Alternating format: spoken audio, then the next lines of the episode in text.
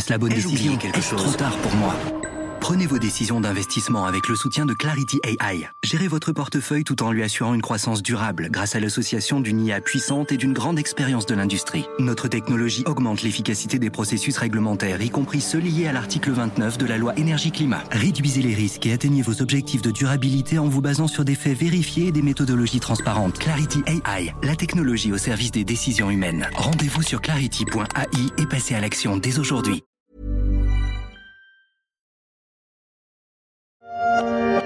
Dernière chose, c'est les violences économiques. Ça, c'est un critère qu'on prend euh, de plus en plus en compte. En fait, c'est un homme qui essaie euh, d'empêcher l'autonomie financière d'une femme, soit en l'empêchant de travailler ou de travailler à temps plein, en l'obligeant à choisir un métier dans lequel elle est mal payée, mal reconnue, et ou en mettant euh, la main en fait sur la totalité de son salaire auquel il l'empêche ensuite d'accéder. Elles sont l'un des instruments de l'emprise conjugale dont on commence à prendre la pleine mesure, comme l'explique cette spécialiste du droit des femmes sur France 24. Les violences économiques arrivent après une longue liste de mauvais traitements déjà tristement connus. Souvent, dans l'enfer de celles et ceux qui en sont victimes, le nerf de la guerre est aussi l'argent. Je suis Michel Varnet, vous écoutez La Story, le podcast d'actualité des échos. Vous pouvez nous retrouver sur toutes les plateformes de podcast et de streaming. Abonnez-vous pour ne manquer aucun épisode.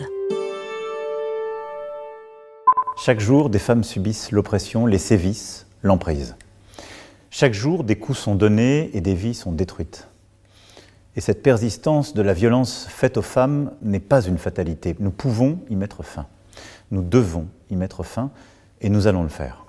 C'étaient les mots d'Emmanuel Macron le 25 novembre dernier. Cette date a été décrétée journée internationale de lutte contre les violences faites aux femmes depuis 1999 par les Nations Unies. On ne doute pas que tout le monde veuille que ça s'arrête, mais force est de constater que ce qui est régulièrement déclaré grande cause nationale en France se poursuit.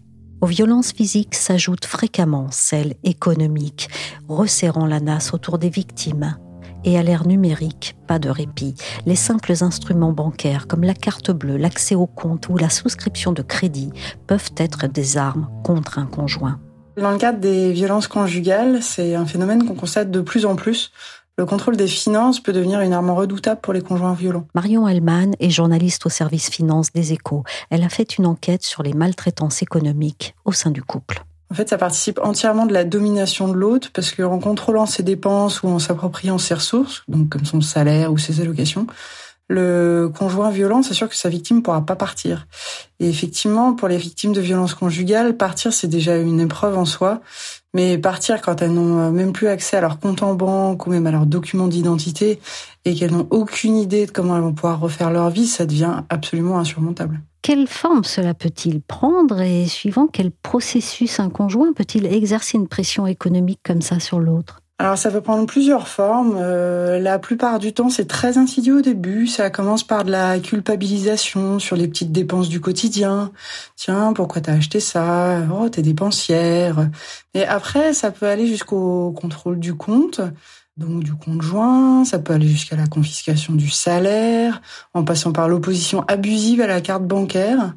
Et euh, j'ai discuté avec une victime qui était banquière et dont l'ex-conjoint, euh, donc qui la frappait, avait en plus souscrit à son insu pour 88 euh, 000 euros de crédit à la consommation. Donc elle l'a découvert alors qu'elle était enceinte et qu'elle avait dû être alitée. Et en fait, elle voyait des huissiers débarquer tous les jours pour saisir ses biens. Donc elle a dû monter en urgence un dossier de surendettement, mais il faut se rendre compte que c'est des dettes qu'elle paye encore aujourd'hui. quoi. Elle était titulaire ou co-titulaire d'emprunts, mais à des montants euh, faramineux. Et en fait, personne euh, parmi les établissements bancaires auprès desquels euh, son ex-conjoint avait souscrit ses crédits avait pensé à la prévenir alors que bah, il forgeait sa signature, etc. Mais en fait, personne ne l'avait rencontré et ça n'avait posé de problème à personne. Les cambrioleurs les assassins assassinent, les amoureux s'aiment. Alors cette situation, est-ce que c'est fréquent? Est-ce que ça peut toucher tout le monde? Alors c'est une sorte de violence qui peut toucher aussi bien les hommes que les femmes, mais dans la grande majorité des cas quand même, c'est les femmes qui en sont victimes. Et alors après, pour ce qui est des milieux sociaux, ça peut vraiment toucher tous les milieux. Et c'est même dans les milieux les plus aisés que ces questions sont les plus tabous parce qu'en général, euh, les femmes qui vivent dans des milieux assez euh, bah, où il y a de l'argent ont un peu du mal à dire qu'elles sont privées de ressources, qu'elles sont à plaindre, etc. C'est une double honte en fait. Donc euh, après, à vrai dire, c'est encore mal quantifié parce que les victimes ont déjà pas toujours conscience de ces violences, c'est-à-dire qu'en général, elles se rendent compte quand elles prennent une gifle que bon bah ça c'est une violence qu'il aurait faite, mais euh, quand euh, le conjoint refuse de payer les frais de santé pour l'enfant ou refuse de participer aux défenses du quotidien, bon bah ça elles se rendent pas forcément compte. Et en général c'est des violences dont elles mettent beaucoup de temps à se rendre compte et souvent elles s'en aperçoivent un peu un peu tard quoi. Mais euh, pour vous donner une idée, en fait, les violences économiques, elles étaient dénoncées par environ 26% des femmes qui appelait le 3919, donc c'est le numéro d'appel pour les femmes victimes de violences conjugales. Donc c'était 26% des femmes qui appelaient pour ces raisons-là euh, l'année dernière. Un non-paiement de la pension alimentaire est-il un classique du genre? Alors malheureusement oui, c'est-à-dire que les violences économiques, elles commencent dans une relation, mais elles s'arrêtent pas à la fin de la relation. Euh, lorsqu'il y a des enfants, le paiement de la pension alimentaire, ça devient un moyen de pression assez redoutable sur euh, les finances de l'ancienne victime. Donc euh, certains mécanismes ont été mis en place tout de même pour y remédier. C'est comme ça que les, euh, les caisses d'allocation familiale peuvent aujourd'hui servir d'intermédiaire pour collecter la pension alimentaire d'un conjoint et la reverser à l'autre. Ça limite un peu les abus, mais dans les violences conjugales, les agresseurs sont souvent très doués pour dissimuler leur patrimoine. Et donc, quand ils se rendent euh, insolvables, bah, ils peuvent absolument éviter de la payer, quoi. La CAF a donc cette mesure, mais depuis quand? En fait, c'est depuis le 1er janvier dernier. Il y a une agence qui a été créée pour euh, procéder au recouvrement des pensions alimentaires. Elle s'appelle l'ARIPA. Et elle se charge de collecter directement les sommes dues auprès de l'ex-conjoint afin de prévenir justement le, le risque de pension impayée ou incomplète, ce qui arrive souvent aussi. Auriez-vous, madame, quelque argent, fruit de vos revenus à placer? Pardon, monsieur. Bonjour, je madame. voudrais ouvrir un compte en banque. Que faut-il que je fasse? Bien, madame, il faudrait que vous nous présentiez une carte d'identité et une autorisation maritale. On vient d'entendre dans cet extrait du formidable documentaire d'Arte qui s'appelle L'histoire oubliée des femmes au foyer que le simple fait, dans les années 1960, d'ouvrir un compte bancaire pour une femme, ça n'allait pas de soi. Est-ce que ces violences économiques d'aujourd'hui sont l'héritage de cette époque pas si lointaine? En France, c'est sûr que l'indépendance économique de la femme, c'est un phénomène encore relativement récent. Il faut se souvenir qu'avant 1965, les femmes pouvaient pas travailler, ouvrir un compte en banque, ni même signer un simple chèque sans l'accord de leur mari. Donc euh, ça fait même pas 60 ans. Donc oui, culturellement, c'est un héritage qui est assez lourd et qui du coup persiste parce qu'on le voit aussi dans une moindre éducation financière des femmes, par exemple, qui n'ont pas été habituées tout simplement à s'occuper de la gestion euh, du compte en banque, euh, etc. Ou même du, des questions d'investissement, des questions de patrimoine. C'est des choses sur lesquelles on a encore du retard euh, en France. Du côté des pouvoirs publics, quelles ont été les mesures mises en place sur ce qui concerne les versements d'aide sociale ou le patrimoine, qui sont des questions de leur ressort quand même? Alors là, bah, la ministre des Solidarités, Aurore Berger, vient juste d'annoncer la mise en place d'une aide financière d'urgence, donc en moyenne de 600 euros, qui sera versée donc à partir du 1er décembre pour aider les victimes de violences conjugales à quitter leur domicile. Donc ça, c'est la dernière en date. Sinon, il y a aussi un pacte Nouveau Départ qui est également testé depuis mars dernier dans le Val d'Oise. Alors ça, c'est pour aider les victimes à avoir accès plus rapidement à des aides ou à retrouver un emploi ou un logement. Parce que lorsqu'elles quittent leur conjoint, elles se retrouvent souvent dans des situations d'urgence. C'est-à-dire que souvent, elles ont plus accès à leur compte en banque. Des fois, elles ont même plus leur papier d'identité. Nous, c'est des questions qui réclament d'aller très vite. Et parfois, bah, les aides mettent un peu du temps à arriver. Donc, ce pacte Nouveau Départ, ça vise à remédier à ce genre de situation. Et avant ça, il y a la loi euh, RIX hein, qui avait imposé euh, en décembre 2021 que le salaire ou les prestations sociales d'une femme c'est obligatoirement versé sur un compte en banque dont elle est titulaire ou au moins co-titulaire. Alors, ça paraît évident, mais il faut se rendre compte qu'avant, une femme pouvait voir son salaire atterrir directement sur le compte personnel de son mari et ça ne posait de problème à personne. Il dit que je suis trop dépensière. Mais bon, c'est pas grave. D'ailleurs, il a même confisqué ma carte bleue. Mais est-ce qu'après, on poursuit et on condamne ceux qui se livrent à ces violences économiques et avec des chances de réparation pour les victimes? Alors, pour les violences économiques, ça reste difficile à prouver parce que c'est encore souvent confondu avec une séparation litigieuse. Donc encore faut-il avoir des traces, et puis ensuite elles sont pas reconnues comme telles par le code pénal en France, contrairement à ce qui peut se passer dans d'autres pays. Donc c'est assez difficile à sanctionner. Ce qui fait que ça rend l'indemnisation des victimes encore plus compliquée. La victime dont je vous parlais tout à l'heure, par exemple, elle n'a jamais été indemnisée.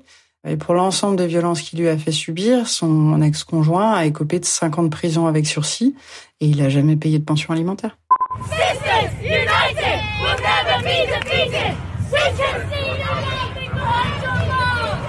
On a des exemples de politiques plus pénalisantes à l'étranger et qui seraient plus efficaces? Alors en Grande-Bretagne et en Espagne notamment, oui, ces violences sont reconnues comme telles par la loi, ce qui n'a pas forcément permis de faire condamner plus facilement les agresseurs, parce que ça reste très compliqué.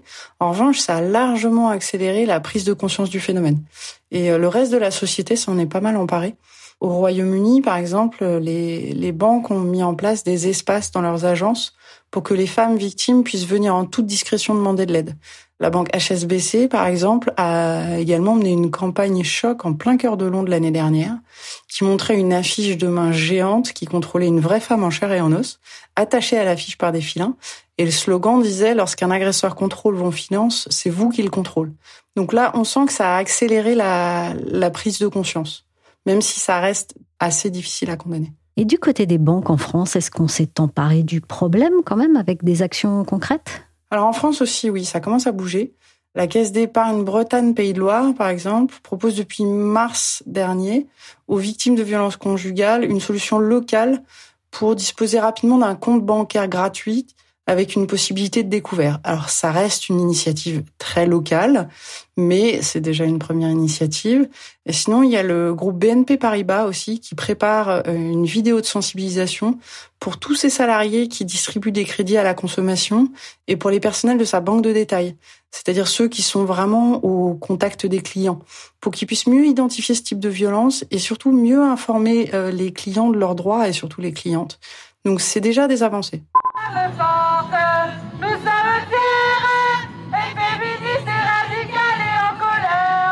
Dans 10 féminicides, c'est Noël. Les messages sur les pancartes sont chocs. Est-ce qu'on ne peut pas aller plus loin? Ah, on peut toujours aller plus loin. Hein. Quand on sait qu'il y a encore eu 244 euh, 000 victimes de violences conjugales recensées par les forces de l'ordre l'année dernière et que 118 femmes en sont mortes, on peut forcément aller plus loin. Pour ce qui est des violences économiques, j'ai interrogé Bérangère Couillard, la ministre déléguée chargée de l'égalité entre les hommes et les femmes, qui estime qu'effectivement la réflexion sur la pénalisation de ces violences, qui avait été entamée en 2021, pourrait être, je la cite, utilement relancée.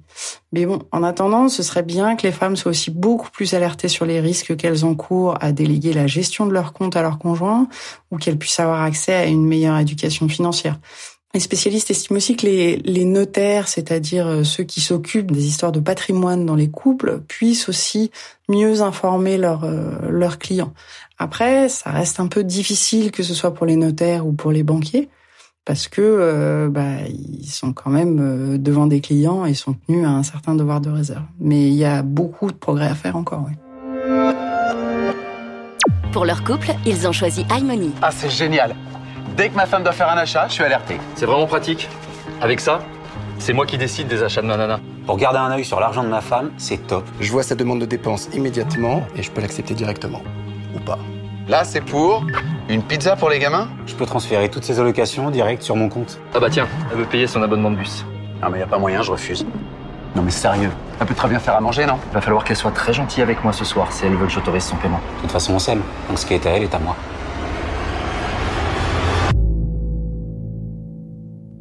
Glaçant de réalisme, ce spot de la Fédération nationale Solidarité Femmes a été volontairement créé comme une pub pour une banale appli qui heureusement n'existe pas.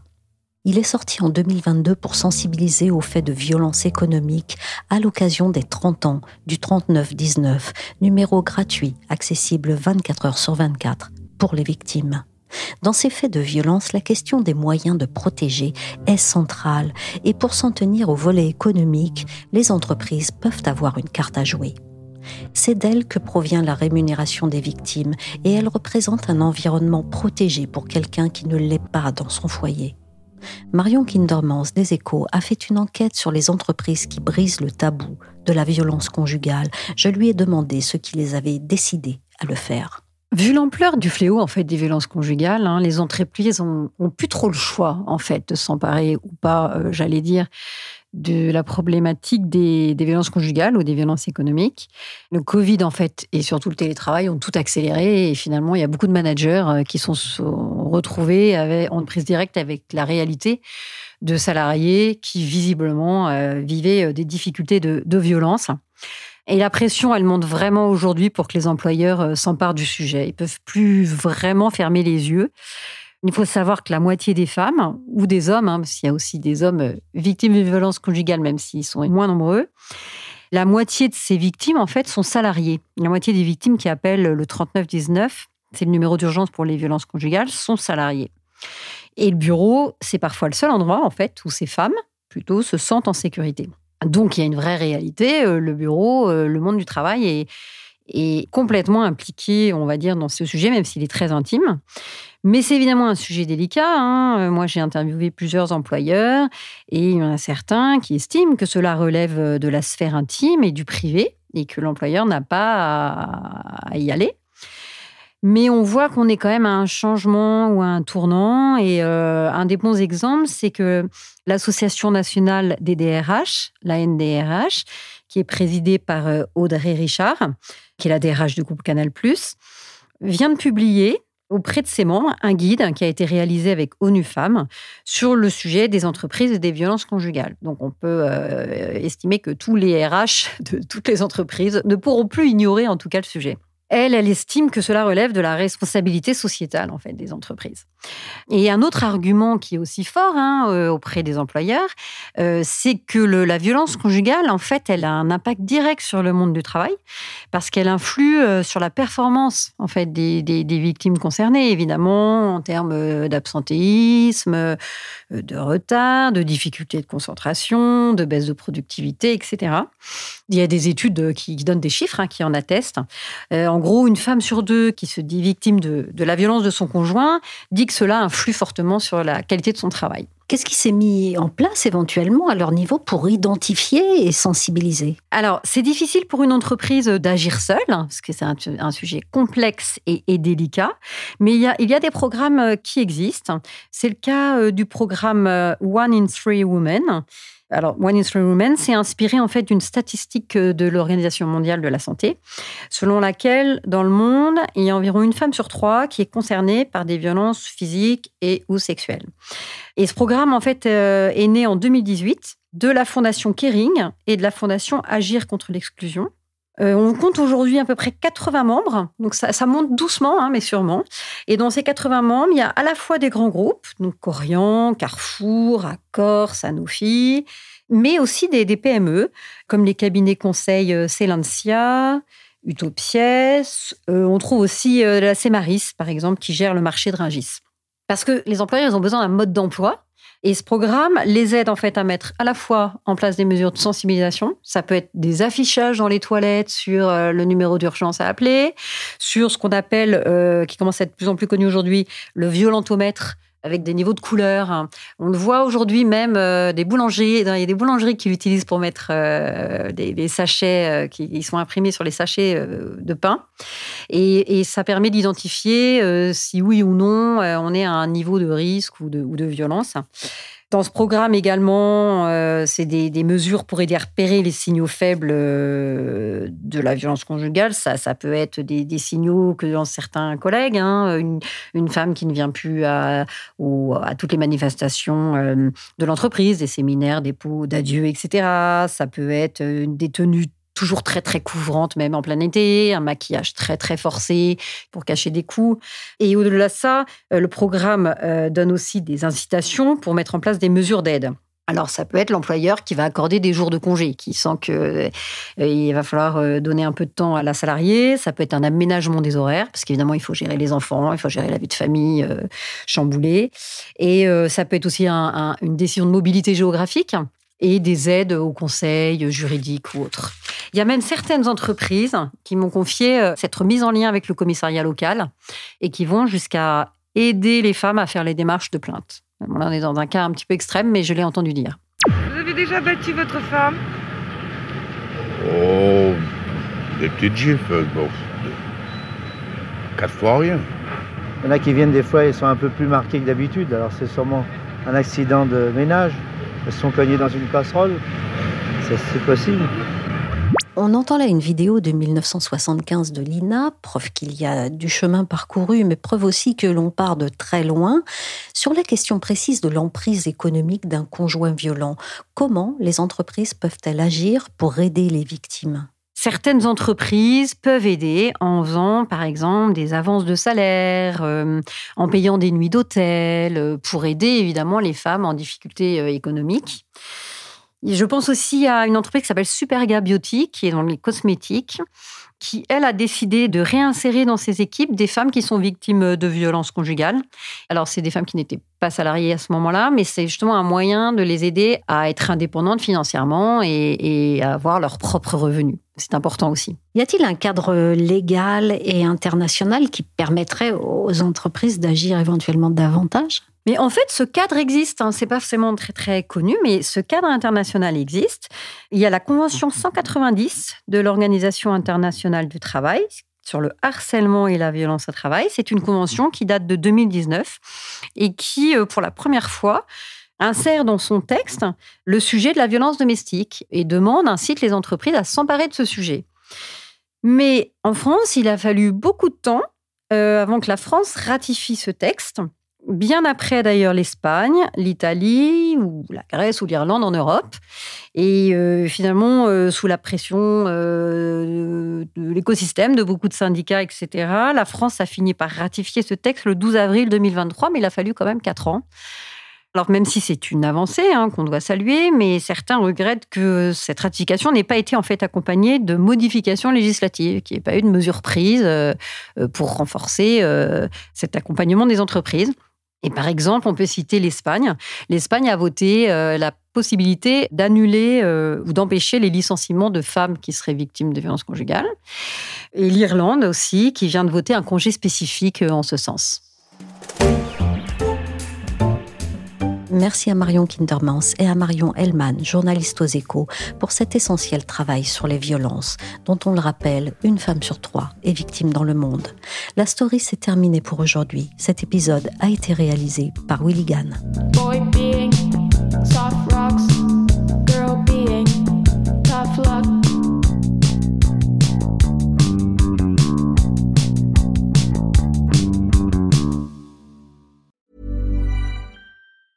Hi, I'm Daniel, founder of Pretty Litter. Did you know cats tend to hide symptoms of sickness and pain? I learned this the hard way after losing my cat, Gingy. So I created Pretty Litter, a health monitoring litter that helps detect early signs of illness by changing colors, saving you money and potentially your cat's life. Pretty Litter is veterinarian developed, and it's the easiest way to keep tabs on your fur baby's health right at home. Go to prettylitter.com and use code ACAST for 20% off your first order and a free cat toy. Terms and conditions apply. See site for details.